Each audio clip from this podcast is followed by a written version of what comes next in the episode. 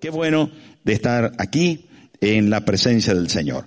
Y hoy vamos a ir a la palabra. ¿Está preparado para recibir la palabra? ¿Quiere la palabra de Dios? Vamos a leerla. Aquí se lee la palabra de Dios. El pastor es de palabra de Dios. Así que atención. Nosotros tenemos la sana, bendita, permanente, obligatoria lectura y estudio de la palabra de Dios. Fuera de la palabra de Dios, no realmente, hermano, realmente fuera de la palabra de Dios, no actuamos. Claro, hay diferentes dones, diferentes ministerios y puede ser que todo valga de bendición. Pero atención, este libro es lo más importante aquí. No se le olvide que por eso usted tiene este servidor de pastor, porque aquí preside. Es más importante lo que dice aquí que lo que digo yo. Ahora, si yo digo lo que dice aquí, entonces estoy alineado. Y espero que en Canarias y en todas las iglesias Nueva Vida del mundo, y en todas las iglesias cristianas evangélicas del mundo, y en toda la iglesia que se llame cristiana verdaderamente, sea la palabra de Dios la que presida. Ella es la que genera vida. Ella es la que nos trae salvación. En ella vamos a encontrar los secretos profundos de nuestro Padre Creador. Ella nos dará luz, traerá fuerza, traerá salud, nos proporcionará los códigos claves para vivir una vida cristiana efectiva. Será la palabra de Dios luz en medio de la oscuridad. Será para nosotros bálsamo cuando estemos heridos será, hermanos queridos, será para nosotros la palabra de Dios esencial en toda circunstancia, en cualquier conflicto, interrogante, problema de la vida. Ella será espada para defendernos. Ella será martillo que romperá la piedra en dos. Será la palabra de Dios, lámpara a mis pies y lumbrera a mi camino. ¿Cuántos dicen amén? Diga conmigo, diga conmigo, Voy a leer la palabra de Dios. La amaré. La pondré en práctica. Y compartiré la bendita palabra de Dios que traerá luz a este mundo. Aleluya. ¿Está de acuerdo conmigo? Vamos entonces a tomar lectura en el capítulo 6 del libro de Lucas, del Evangelio de Lucas, capítulo 6, versículo 12, y vamos a leer hasta el 16. En aquellos días, ¿cuándo? En aquellos días, qué bueno eso, me gusta mucho. Él fue al monte a orar y pasó la noche orando a Dios. Y cuando era de día, ¿cuándo era de qué? Llamó a sus discípulos y escogió a doce de ellos, a los cuales también llamó apóstoles. A Simón, a quien también llamó Pedro, Andrés su hermano, Jacobo y Juan, Felipe y Bartolomé, Mateo, Tomás, Jacobo hijo de Alfeo, Simón llamado Celote, Judas hermano de Jacobo y Judas Iscariote, que llegó a ser el traidor. Saben, hermanos, wow, me estoy disfrutando tanto, Lucas, que no se los puedo dejar de decir, porque nosotros vamos a no solamente amar la palabra, sino que la vamos a atesorar, porque es el tesoro más valioso que podemos guardar en nuestro corazón. Anoche cuando escuché la palabra, me gustó tanto, tanto, me conmueve la palabra de Dios. Cuando hablamos del texto bíblico y lo que Él nos trae para nosotros en momentos como estos, de verdad alimenta el alma. Y usted, por favor, lea la palabra de Dios, ame y comparta viva esa palabra, porque, porque sin ella estamos perdidos. La Biblia en este momento nos está, nos viene hablando de Jesús en medio de las circunstancias de la vida y cómo las fue transformando, cómo convirtió eh, el, el, el de la mano seca en una persona productiva, cómo hizo que el leproso pudiera ser sanado, cómo le dio luz a los fariseos al respecto del amor de Dios por las personas y no de los códigos legales y códigos de cumplimiento, sino que nos llevó más arriba de esa circunstancia, como nos prefirió Jesús antes que cualquier norma Hemos estado estudiando acerca de todas estas cosas. Sin embargo, nos damos cuenta a la luz de todos los pasajes anteriores que así comienza en el versículo 12. Comienza el pasaje diciendo en aquellos días. ¿Por qué? Porque la enfermedad abundaba porque la gente religiosa estaba eh, esparcida por todas partes y le acechaban para matarle, porque estaban buscando ocasiones contra él una y otra vez, porque había una gente que le seguía y otra que le criticaba. Eran días complicados, el imperio romano se hacía fuerte y opresionaba al pueblo judío, pero Cristo el Señor se da a la tarea de decirnos este pasaje, de exponernos tres elementos fundamentales que aparecen en el pasaje. Y el primero es un Cristo que nos enseña. El segundo es un Cristo que nos elige. Y el tercero es un Cristo que nos envía. Y aquí en este pasaje, hermano, eh, hay una sustancia tan bonita de ese precioso Cristo que Lucas describe con tanta sencillez y con tanta belleza con tanta belleza. Y lo primero que encontramos allí a manera de, de, inicio para situarnos en condición real en aquellos días. Y cuando dice eso, es porque nos, nos, está diciendo cuando yo estaba siendo acechado por la religión tradicional, cuando la enfermedad campaba a sus anchas, cuando la política estaba desviada, cuando el pueblo sufría. No eran tiempos fáciles, hermano, como no lo son ahora para nosotros. Por eso la palabra viene hoy pertinente, apropiada, como una daga que va a traspasar nuestro corazón, porque nunca deja de ser eh, eh, perpetua, permanente, exacta, viva. Hermano, nunca deja de ser exacta para nuestra situación. Y así comienza el pasaje. Comienza diciendo, en aquellos días. ¿Cuáles son aquellos días? Estos que estamos viviendo. Son tan cambiantes, tan inciertos, tan variantes, cuando los pronósticos de la gente están siendo tan horribles. Pero ¿saben qué? En estos días viene la palabra para nosotros. No en estos días, hoy. Hoy. Hoy la Biblia vuelve a decirnos ese plan maravilloso, genial, como Cristo se hace patente en nuestra vida para bendecirnos en aquellos días. Rodeado de las circunstancias, Jesús ascendió al monte. Mirarlo ahí. Dice, Él, ¿quién es Él? Jesús, el Señor. Él fue al monte. Subió. Cuando la Biblia habla de montes, habla de ascenso, de lugares elevados. No son grandes cordilleras las que aparecen en Israel, ¿saben? Son pequeños montes, pero que se destacan de las llanuras, se destacan de los desiertos. Son pequeñas montañas. Los que hemos ido a Israel nos hemos dado cuenta que cuando habla del monte Tabor es una pequeña bolita, no es una, no es una altura como los Alpes suizos, ni como las cordilleras de América que conocemos, la mayoría de, de, de, de la cordillera andina. Eh, elevaciones tan gigantes, ni siquiera, hermano, llegan a ser como el gran, hermoso y, glorioso eh, monte de Tenerife, el Teide, que se eleva el avión y ve uno la copa por encima de las nubes tan bonitas. Provoca hacerle foto. Yo he hecho foto también, no tú solamente, Damián.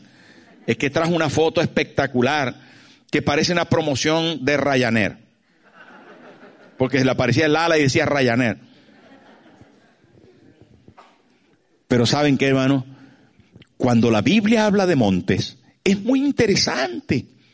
Es muy interesante porque en los montes sucedieron cosas impactantes que nos dejan ver en simbolismo que el monte es un lugar de ascenso, un lugar de Dios. y aparecen en los diferentes libros. Fíjese que cuando cuando la Biblia comienza en el Génesis a hablar de momentos eh, eh, X, aparecen dos ciudades. Yo no sé si usted la recuerda, Sodoma y Gomorra. ¿Se acuerda de Sodoma y Gomorra?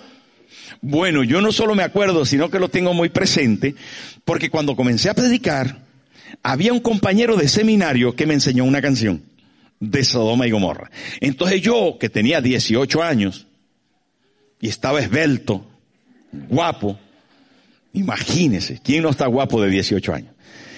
Pero me iba con una guitarra a la iglesia. Sacaba guitarra y cantaba, aunque Darío no lo crea. Yo cantaba, hermano. Cantaba antes de predicar, después predicaba. Y entonces había un compañero del seminario que me enseñó una canción de Sodoma y Gomorra. Y decía, Sodoma y Gomorra eran grandes ciudades que en un tiempo florecieron, pero un día su maldad las destruyó. Yo cantaba, hermano, ahí con la guitarra. ¿Dónde están Sodoma y Gomorra del ayer? Sus palacios, sus riquezas, hoy en día no se ven, es que Dios sus maldades castiga. ¿Te acuerdas de esa canción? Claro, una canción más vieja. Bueno, no es que, no, sea tan viejo, ¿eh? Pero hablando de Sodoma y Gomorra, y de los momentos difíciles que Jesús estaba pasando y los que nos atañen a nosotros, vino unos ángeles del cielo y le dijeron a Lot, el sobrino de Abraham, no mires detrás de ti, ni te detengas en toda esta llanura. Y le dijeron, escapa al monte, no sea que perezcas, porque caería el juicio de Dios sobre la llanura no sobre el monte. En el monte estaba el recurso divino. ¿Por qué? ¿Por qué? No lo sé. Pero en el monte Oreb, allí la zarza ardía y fue llamado Moisés. Hermano, en los montes de la Biblia aparecen cosas maravillosas. En el monte Sinaí se le otorgaron las tablas de la ley a Moisés. Hermano, en los montes, en el monte Carmelo, Elías batalló con los profetas de Baal, de Baal y ¿saben qué pasó? El fuego descendió. Entonces Carmelo fue el monte de fuego y en el monte Calvario murió Jesús por nosotros. Cuando aquí la Biblia destaca que Jesús subió al monte, inmediatamente nos da el recurso simbólico de saber que nuestra vida debe elevarse que nuestra vida debe buscar las cosas de arriba y no se refiere exclusivamente a lo geográfico. Es un simbolismo de propulsarnos hacia dejar lo llano, hacia dejar la carnalidad, hacia dejar lo mundanal, hacia dejar las cosas que corresponden a este mundo, a esas conversaciones inapropiadas, a esos pensamientos mundanales, a hacer oído a aquellos pronósticos que pueden hacer la gente del mundo, sino que nos proyecta hacia un lugar más elevado. Por lo tanto, querido hermano y hermana, querido amigo, elévate. Levanta un poco tu vida, porque en lo más alto está lo eterno, el recurso más firme para la vida del ser humano. Tenemos que elevarnos. Eleva tu alma, eleva tu espíritu, eleva tu posición. No te quedes en lo terreno, no te quedes con el concepto humano, con las formas humanas. Hay lugares mejores para nuestra alma. Y saben que nuestra alma lo anhela. Desea las cosas de Dios nuestra vida desea lo espiritual. Estamos anhelantes de las cosas divinas. Por lo tanto, necesitamos elevarnos un poco. Elevar, quitar los ojos del dinero, de la inversión.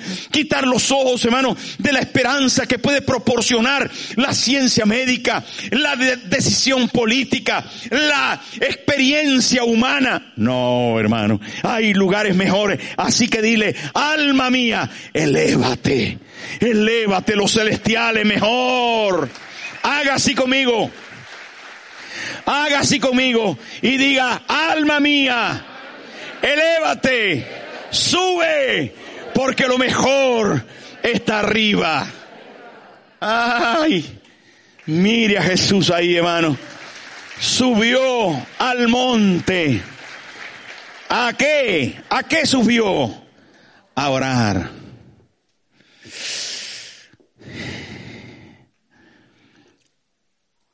Ya usted sabe que a mí no me gusta estar diciendo si oro o no oro.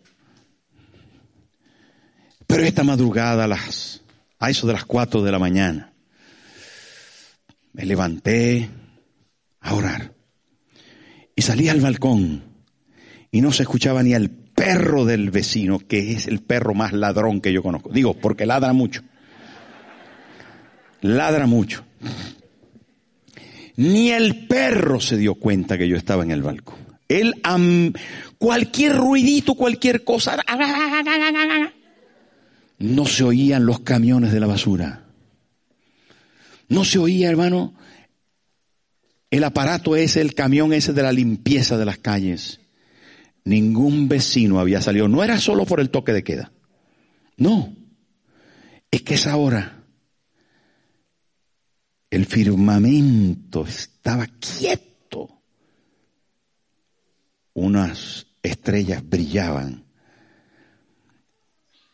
Y por las noches el cielo se abre para los que oran.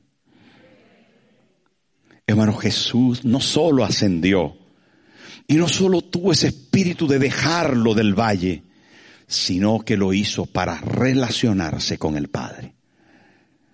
Y yo no digo esto de las cuatro de la mañana para que usted diga ahora, ¡Ah! ¿cuánto ora el pastor? No, a mí nadie me diga la hora que usted ora, porque lo pongo en disciplina. No es necesario que usted me diga la hora que ora, ni ora o si no ora. Yo le aconsejo que ore. Pero ¿sabe qué, hermano? ¿Sabe qué? Lo que sí sé es que Jesús nos enseñó a orar. Porque en medio de la tormenta, la oración es la respiración del alma. Porque en medio del conflicto, oración es la fuente de todo poder. Porque en cualquier circunstancia que puedas atravesar, querido pastor, líder, pastora, ama de casa, profesional, trabajador, empresario, empresaria, mujer de visión, de lucha, de afán, enfermo, enferma, hombre debilitado, fuerte hombre de Dios, necesitamos orar. Todos, en toda circunstancia, orá sin cesar, dice la Biblia. Da gracias por todo. Consigo en esas oraciones, hermano, de gratitud. Consigo en las oraciones de gratitud, aún de lo que no tengo. Cuando agradezco aún de lo que no tengo, que el cielo se abre para mí. Que cuando nos acercamos y le decimos, Padre, gracias por mi nuevo nieto porque viene en camino.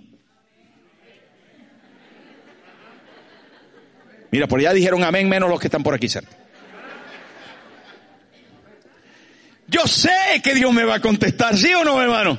Cuando uno da gracias aún por lo que no ha llegado, cuando te adelantas, cuando entras en el secreto de Dios, cuando estás quieto en un momento diciendo, Señor, lléname de ti, te necesito tanto, tanto. Se olvidan los fariseos. Que usted no se va a querer, pero yo necesito de vez en cuando olvidarme de los fariseos. Porque hay muchos, de verdad se lo digo, con todo mi corazón. Me olvido de las presiones de la economía, porque la iglesia, aunque usted no lo crea, hermano, tiene muchos compromisos y responsabilidades. Hermano, muchas veces usted no se puede imaginar la presión que tienen las actividades de la iglesia, un congreso en medio de esta que está cayendo. No, no todos los pastores se atreven, y lo digo porque hemos sido un poco atrevidos, pero hemos sido atrevidos para Dios en fe, coherentes, pero el primer día,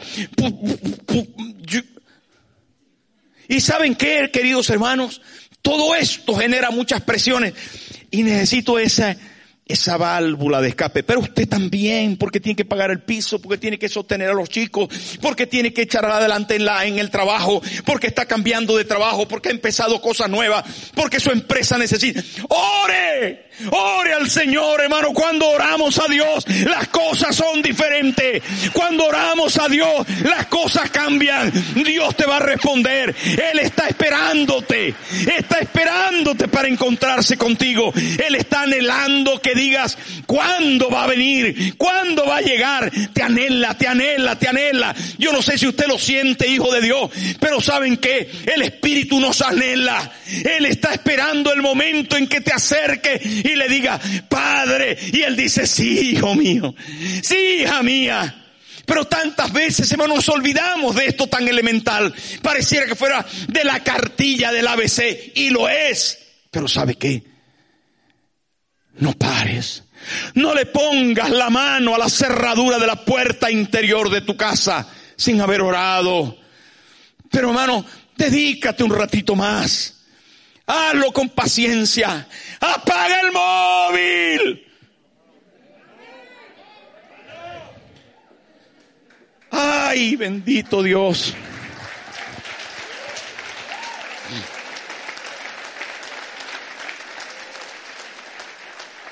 Un ratito, hermano. Se puede vivir sin el móvil un ratito. Un poquito. Y concéntrate ahí. Mire, ¿sabe qué? Esta, eh, Jesús nos está enseñando. Y no solamente nos enseña a ascender, sino que nos enseña a orar. Jóvenes, ya sé que cuesta. No, no me lo tienes que decir a mí. Ya yo sé que cuesta. Que cuesta ausentarse de las amistades, que cuesta ausentarse de la televisión, que cuesta ausentarse de, alguna otra cosa más entretenida, posiblemente para ti. Pero cuando consigas el secreto de Dios, hermano, vas a estar empapado de su gloria y vas a querer más. Mire Jesús, hermano, se fue al monte a orar y hay una coma ahí. Y para nuestra lección, para encontrar a ese Cristo educativo, que no nos quiere poner normas obligatorias, que nos está enseñando con su vida, nos está diciendo, mira, cuando estés pasando por situaciones complicadas, asciende y dedica tiempo a la oración. Y dice, y pasó la noche orando a Dios. ¡Wow! ¡Qué bonito eso! Hay tantas frases de la vida de los grandes al respecto de la oración. Pero yo no le quiero poner grandes cargas más que la verdadera, gloriosa bendición de acceder a su presencia. Cuando estás con Él, con tu papá, con tu papá celestial, hermano. Cuando estás con Él, las cosas cambian. Tu alma se refresca. Ves la vida de otra manera. ¿Y sabe qué dice a continuación? Acerca de las enseñanzas de Jesús. Habiendo pasado la noche orando. Mire lo que dice el versículo 13. Qué bonito, hermano. Cuando era de día. Porque cuando las noches se perciben y se reciben en oración, cuando los momentos oscuros de la vida, cuando las tinieblas se abalanzan sobre tu corazón, cuando la mente se perturba y no puedes ver lo que hay delante de ti, porque la noche se ha hecho, se ha hecho oscura, las tinieblas se han hecho patentes, fuertes, y no te dejan contemplar con claridad las cosas, pero tú vas a orar, amanece, amanece. Hermano, después de noches oscuras y teniendo presente la oración, amanece. Y para aquella gente, y para este Cristo glorioso, y para sus discípulos, amaneció. Amaneció, hermano, y dice cuando era de día. Saben que los evangelistas tienen ese concepto muy claro, porque son muy simbólicos. Cuando habla de noche, habla de momentos complicados. Y cuando habla de día, recordamos al preciosa, la preciosa expresión del profeta que dice, levántate y resplandece porque ha llegado tu luz. Amanece para los justos, dice la palabra. Amanece para los justos. Y cuando dice aquí la palabra, y cuando era de día, cuando pasa la noche orando, amanece, tarde o temprano amanece, porque las tinieblas pasarán, porque no vinieron a quedarse, porque la circunstancia difícil, hermano, vino para pasar un momento por ti, pero amanecerá Amanecerá y el sol de justicia volverá a salir. Y la gloria y la nueva misericordia dirá, heme aquí para que me disfrutes. Aquí estoy presente para que me puedas volver a disfrutar. Por eso dice la palabra, nuevas son cada mañana sus misericordias. Y he ahí la expresión, hermano, y cuando era de día. ¿Y saben qué hizo Jesús cuando era de día? llamó a sus discípulos. Esto me encanta. Me encanta, hermano, porque no solamente subió, no solamente oró, sino que compartió la gloria que tenía con otros. ¿Cómo vas a dar de lo que no tienes? ¿Cómo quieres ofrecer de lo que no has conseguido? ¿Cómo quieres bendecir cuando no has sido bendecido? ¿Qué me ofreces? Mano seca, ¿qué me ofreces? Patiseca. No me ofreces nada a menos que tengas algo, algo que conseguiste en tu noche, algo que encontraste en la oración, algo que cerca de Dios obtuviste, entonces podrás bendecir a tu familia. Pero ahí está nuestro Cristo, amoroso, enseñándonos.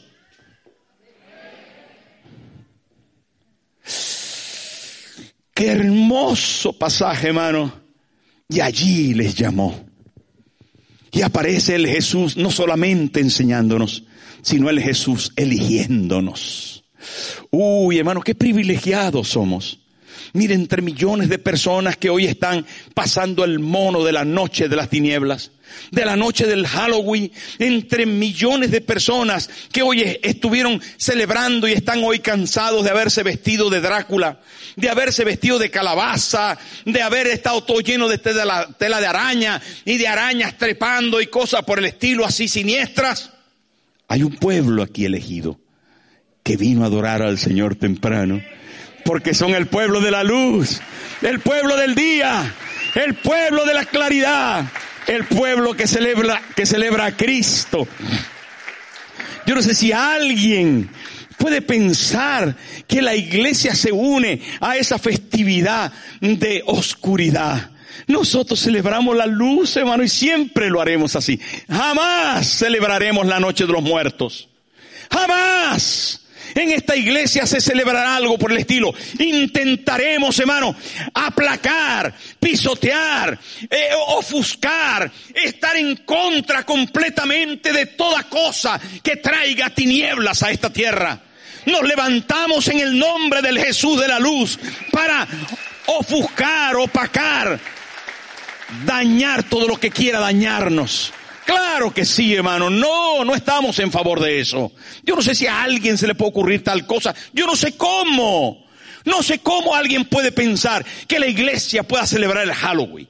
Pero ¿qué es eso? Si es el día de los muertos, nosotros celebramos el día de la vida, el día del que resucitó y vive para siempre. No, hermano, no se confunda, no se confunda, no somos tan obtusos. No somos tan obtusos, no, alguna falla tenemos, pero no somos tan obtusos, no. Ahí tenemos al Cristo, hermano, cuando amaneció, ¿sabe qué? Escogió a este bendito pueblo, a este santo pueblo te escogió a ti. Te llamó, dice la palabra, hermano mío, escogió a sus doce. La palabra de Dios está llena de esos momentos tan bonitos de que fuimos escogidos. ¿Sabe qué dice el profeta Isaías? He aquí mi siervo, a quien yo sostengo. Y dice más, mi escogido, mi escogido en quien mi alma tiene contentamiento. Si es verdad que es una profecía mesiánica, pero también para sus hijos. ¿Sabe qué dice el apóstol Pablo hablando a los corintios? Sin embargo, para nosotros hay un solo Dios y nosotros somos para Él. Él nos escogió. Pero no se queda ahí, hermano. Le dice a los efesios, según nos escogió en él, en él, antes de la fundación del mundo, para que fuésemos santos y sin mancha delante de él en amor. Él te escogió. Hermano, no me preguntes por qué te escogió a ti y no a la vecina. No me preguntas por qué te escogió a ti y no a tu primo que es más guapo que tú. ¿Por qué te escogió a ti y no a tu prima, que es más guapa que tú? No lo sé, pero disfrútalo. ¿Por qué te amó tanto? Pero atención, ¿sabes por qué? Creo que no solo te amó, sino que te dio un propósito para que tu prima y tu vecino sean salvos a través de ti.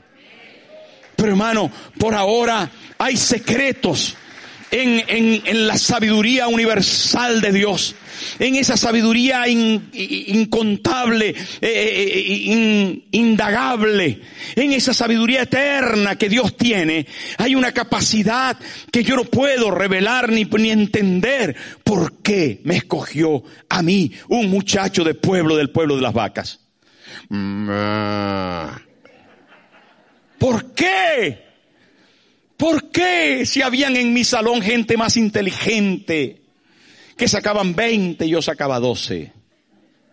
¿Por qué si habían más altos y más guapos? No lo sé, pero lo agradezco tanto. Él me eligió. Hermano, y dice ahí la palabra que cuando amaneció llamó a sus discípulos y escogió. Él nos seleccionó y nos seleccionó, hermano. ¿Saben qué dice la palabra? Antes de la fundación del mundo te escogió te vio con misericordia, te llamó, te escogió, te, te, señaló y dijo, esta es mía, este es mío para mí. Y te trajo a la iglesia y estás aquí, hermano, apasionado con la palabra. Disfrutas la palabra, te da vida y amas al Señor. Y eso nació de su corazón. No nació de tu decisión. Dice la Biblia que tú le amas a Él. ¿Sabes por qué? Por una sola razón. Porque Él te amó primero. La cosa aquí, hermano, es que dice, dice la palabra, dice la palabra. En Deuteronomio le dice Dios a Israel y al Israel en la iglesia. Le dice Dios, le dice, porque tú eres pueblo santo para el Señor tu Dios. El Señor tu Dios te ha escogido para ser pueblo suyo entre todos los pueblos que están sobre la faz de la tierra. Tú eres su pueblo, Él te señaló. ¿Por qué no me lo preguntes? No lo sé. No lo sé. Y tú puedes decir, pero pastor, si yo no califico, si yo realmente, pastor, si supieras, no tengo que saber nada. Solo sé que hay un Dios que te señaló y te escogió. En Cristo te amó y te señaló. Y tú tienes que sentirte su escogido. Dice, pero no soy digno ni yo, ni nadie es por gracia. La Biblia dice, por gracia sois salvos. Y gracia es regalo inmerecido. No te lo mereces porque tu comportamiento no califica. No te lo mereces, pero Él te lo regaló. Hermano, ¿sabes qué? No eres el apropiado, pero Dios te amó. Y fuiste escogido. Y entre los escogidos que aparecen allí hay una lista. Y había uno que tenía un rótulo ahí atrás en la espalda grandísimo que decía, el que le va a entregar. Lo dice ahí la Biblia, hermano.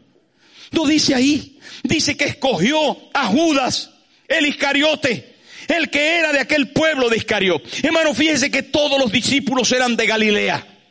Todos eran de Galilea, menos uno. El Iscariote, el Judas, que era de Judea. Pero ¿saben qué? Jesús también escogió a Judas. ¿Y saben por qué escogió a Judas? Porque el otro que era de Judea era él, Jesús. Él nació en Belén de Judea. ¿Y saben qué? Amaba también a los de Judea. ¿Y sabes qué te pasa con eso? ¿Sabes qué pasa con eso? Que le dio la oportunidad y lo escogió como te escogió a ti. Puede que en la espalda tengas un rótulo de infiel, tengas un rótulo de haber sido mentiroso, hechicero, eh, sinvergüenza, pues tengas un rótulo de, de, ser, de ser fornicario, eh, de ser adúltero, puede que tenga un rótulo de ser infiel, de ser como este que dice aquí, el traicionero, el, el que le entregó, pero Dios le dio una oportunidad y lo escogió. ¿Qué rótulo tienes en la espalda? No lo sé, pero fuiste elegido y tienes la oportunidad de quitarte ese rótulo. ¿Cuántos dicen amén? ¿Quién se quiere quitar ese rótulo? ¡Ay! ¿Pero qué dice aquí? ¿Pero qué dice aquí, hermano? Dice, pues vosotros en otro tiempo que no erais pueblo, ahora sois pueblo de Dios. Hermano, me encanta poder pensar que entre los discípulos había uno que era un vulgar pescador, fracasado, que no estaba, no estaba pescando nada. El otro, hermano, era un patria el Mateo. El otro era un, eh, eh, eh, un incrédulo. El otro era un celoso de la ley, un religioso de hueso colorado. El otro eran tan diferentes, hermanos, todos eran personas vulgares, no eran, no eran dignos de ser elegidos, no eran apropiados para ser llamados, no eran de mucho conocimiento, por si acaso. Mire, yo apunté aquí algo que dice el apóstol Pablo, lo tengo aquí en esta hojita que a última hora lo apunté, y dice el apóstol Pablo, pues mirad, hermanos, vuestra vocación que no sois muchos sabios según la carne, ni muchos poderosos, ni muchos nobles, sino que lo necio del mundo escogió Dios para avergonzar a los sabios. Y sabe que yo no sé usted, pero yo me encuentro en ese grupo de que Dios escogió lo que no es para avergonzar a lo que es. Y sabes, hermano, puede que tengas un rótulo atrás, un rótulo que te diga el Judas pero Dios te escogió. Y tienes una oportunidad única de amarle y de servirle. Y estás viendo milagros. Y vas a ver resurrecciones. Y vas a ver sanidades. Y vas a ver cosas gloriosas, vas a ver la gloria de Dios, pero atención, no dejes que el pecado te engañe, no dejes que el diablo atrape tu corazón, huye de las cosas terrenales y asciende, asciende, asciende, porque Dios va a usarte. El Cristo que nos enseña, el Cristo que nos eligió, también es el Cristo que nos envía. Nos comisionó y mire lo que dice aquí hermano. Y escogió a doce de ellos, a los cuales también llamó qué. ¿Sabe qué quiere decir apóstoles? Enviados. Qué bonito hermano. ¿Cómo puede ser que escogiera al Judas, que escogiera al vendepatria, Mateo, que escogiera al, al, incrédulo de Tomás y les dijera, chicos, yo los he escogido para que estén conmigo estos años y les quiero y quiero que vayan a compartir con otros lo que han recibido? ¿Cómo puede delegarnos el llevar la gracia de salvación al mundo, hermano? ¿Cómo se le ha ocurrido? Al Padre que Cristo dijera a sus discípulos fallidos. Ahí los encontramos, hermanos, sentados unos con otros, sentados unos con otros diciendo, murió. Lo mataron, lo mataron. ¿Quién iba a creer con lo bien que nos lo estábamos pasando? Y mira que nosotros pensábamos que iba a reinar. ¿Qué, de qué cosa? Y de repente aparece el Señor. Paz a vosotros. ¿Sabe qué les dice? Shalom que eso es bastante más que paz, pero les dice, paz a vosotros. Y les dice algo, hermano. Como me envió el Padre, así yo os envío.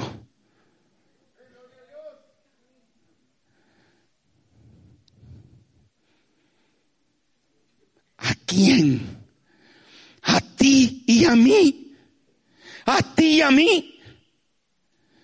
A ti y a mí que fallamos más que una escopeta caña a ti a mí. Haga así con la cabeza. Respóndame. A ti a mí. Respóndame. Sí. Nos comisionó para llevar la gran salvación que Él nos dio en el Calvario.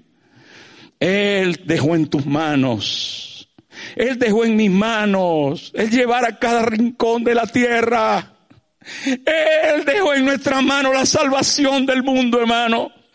Como me envió el Padre y encima se asimila a nosotros. Hermano, igual que Él dice como el Padre me envió. Se pone en nuestros zapatos y dice como me envió el Padre, así yo os envío. Impresionante. Este pasaje, hermano, dice que usted y yo somos enviados a las naciones. Somos enviados a la vecina. Somos enviados al vecino, al pescadero, al carnicero, al panadero. Usted y yo, usted y yo, aunque usted no lo crea. Hemos sido, hermanos, enseñados. Hemos sido elegidos. Y hemos sido enviados. Sí, Sí, no lo merecemos, evidentemente, no merecemos ninguna de estas cosas.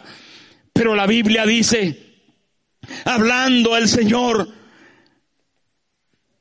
tú me enviaste al mundo, así yo les he enviado al mundo. Y el apóstol Pablo dice a los Efesios, por el cual soy embajador en cadenas, que con denuedo orar por mí, por favor, que con denuedo hable lo que de Él debo hablar. Ay, hermano, yo no sé usted qué va a hacer con este tesoro que tiene en su mano.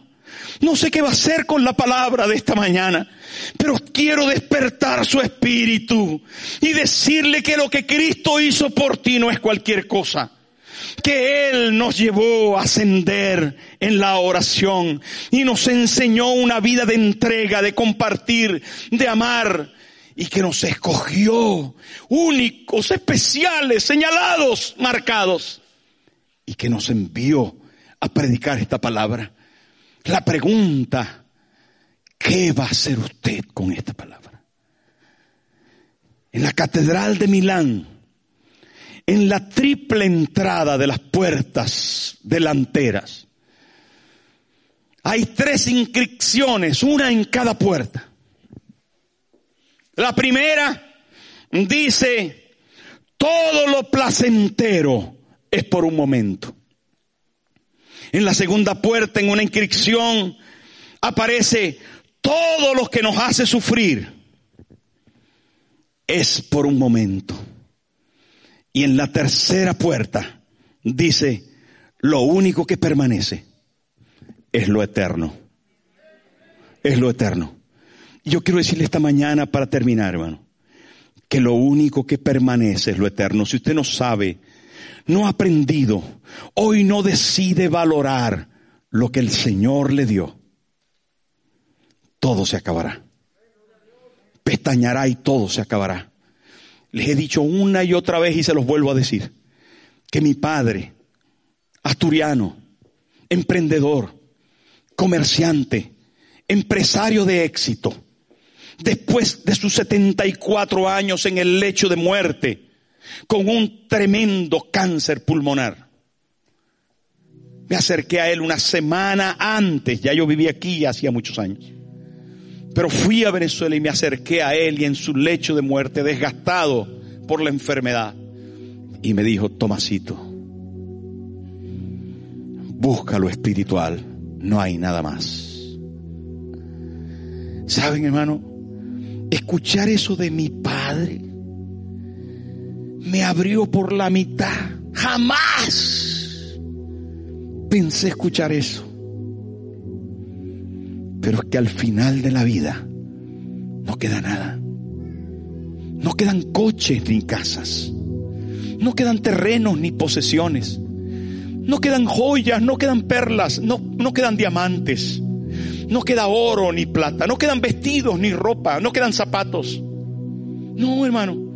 Al final de la vida no quedan comidas, ni asados, ni arroz blanco queda. No queda nada. ¿Sabes qué queda? Lo eterno. Queda lo eterno. Y en esta mañana yo te quiero llevar a una total y absoluta decisión. A aprender de Cristo. A saber que eres un elegido. Y a determinar tu vida en servir al Señor porque no hay nada más. Póngase en pie, por favor. Cierre sus ojos. Y quiero volver a decirte lo que te dije al principio, asciende. Asciende. Cierra tus ojos y asciende. Pon tu mano derecha en el corazón, por favor. Usted que está en las cámaras de transmisión desde su casa, ponga la mano derecha y cierre sus ojos. Solo escuche ahora y diga, alma mía, dígalo con fuerza, alma mía, hoy reconoce que Cristo el Señor es tu Salvador. Él te enseña, te escogió y hoy te reta a llevar su palabra hasta el último rincón, desde lo más cercano hasta lo más alejado. Hoy decido amarle más que nunca rendirme y ascender, ascender a lo eterno, levantarme a lo eterno. Gracias Señor. Ahora dele un aplauso fuerte. Alabe su nombre para siempre.